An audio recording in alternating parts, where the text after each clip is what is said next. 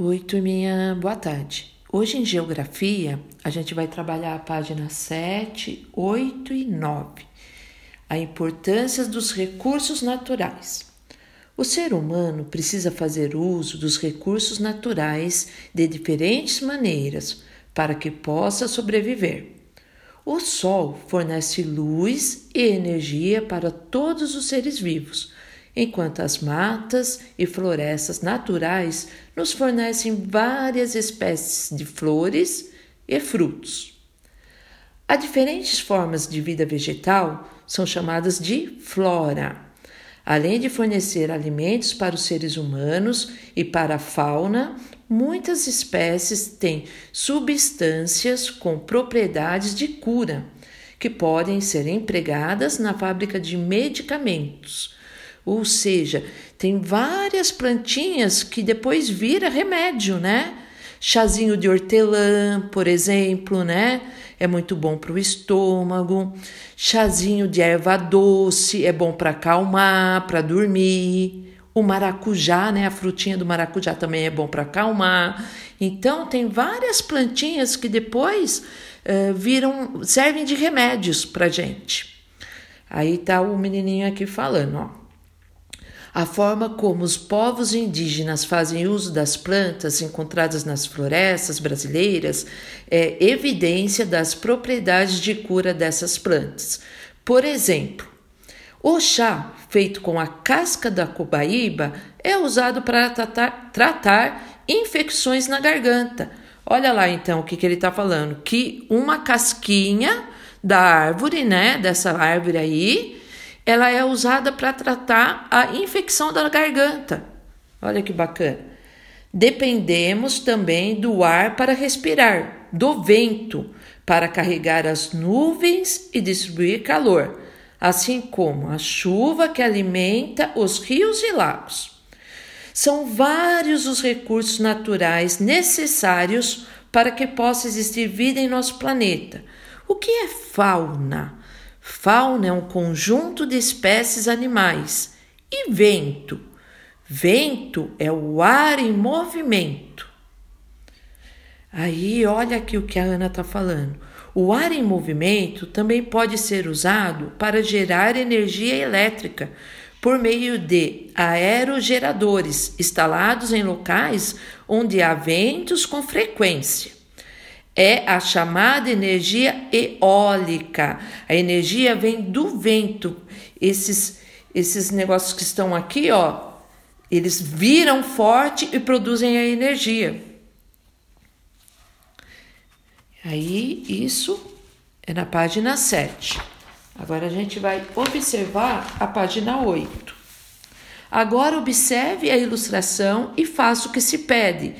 Essa página 8 aqui embaixo, vocês vão responder no caderno, a número 1, a número 2, a número 3, a número 4.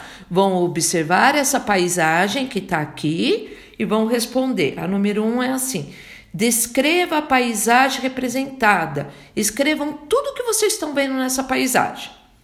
A 2 fala: quais recursos naturais você observa que são fundamentais para o cultivo de frutas, legumes e verduras? Está perguntando. Então, observem aqui o que é fundamental né, para cultivar as frutas e os legumes e as verduras.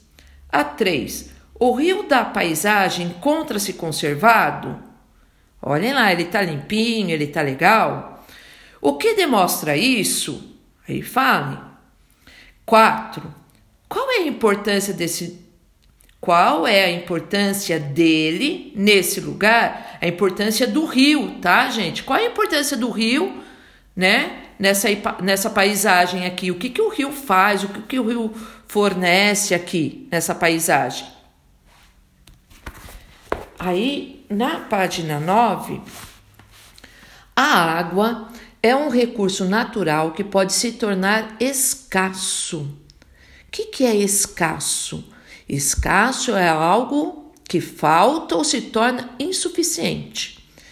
Então, a água é um recurso natural que pode se tornar escasso caso seja usado de forma excessiva e incorreta. Sobre esse assunto, leia o texto com algumas informações. Meu, seu, nosso. Antes de deixar a torneira aberta para escovar os dentes, saiba que a cada minuto gastará em média 2 litros e meio de água. Cada minuto da torneirinha lá aberta, 2 litros e meio de água. Bastante, né, pessoal? Quando você aciona a válvula do vaso sanitário por 6 segundos, está gastando de 6 a 10 litros de água. Uau! Por isso, não utilize o vaso sanitário como lixeira. Não pode jogar lixo lá dentro, né, pessoal? Porque aí fica mais difícil de ir embora, né? Quando vemos as pessoas utilizarem a mangueira como vassoura, elas podem estar desperdiçando mais de 280 litros de água. É muita água. Ao demorar muito no banho, saiba que a cada minuto pode estar gastando de 3 a 9 litros de água. Aí aqui tem a menininha aqui, né, o menininho aqui, né, que tá pensando. Eu quero que vocês respondam no caderno essa pergunta aqui, tá? Converse com os colegas e a professora sobre a economia de água. Como vocês não vão ter a gente para conversar, vocês vão conversar só com os familiares de vocês, tá? Ou seja, lá em casa vocês conversam com as pessoas da, da família de vocês. Aí vocês vão perguntar assim: quais são os seus hábitos? O que você e seus familiares podem fazer para reduzir o consumo excessivo? Respondam lá no caderno amarelo também. Aí vamos relembrar. Número 1. Um, cite três recursos naturais. 2. Qual é a importância de conservarmos os recursos naturais? 3 fornecem-nos várias espécies de flora que são utilizadas como alimentos para os seres humanos e para a fauna, além de conter espécies com substâncias utilizadas para produzir medicamentos.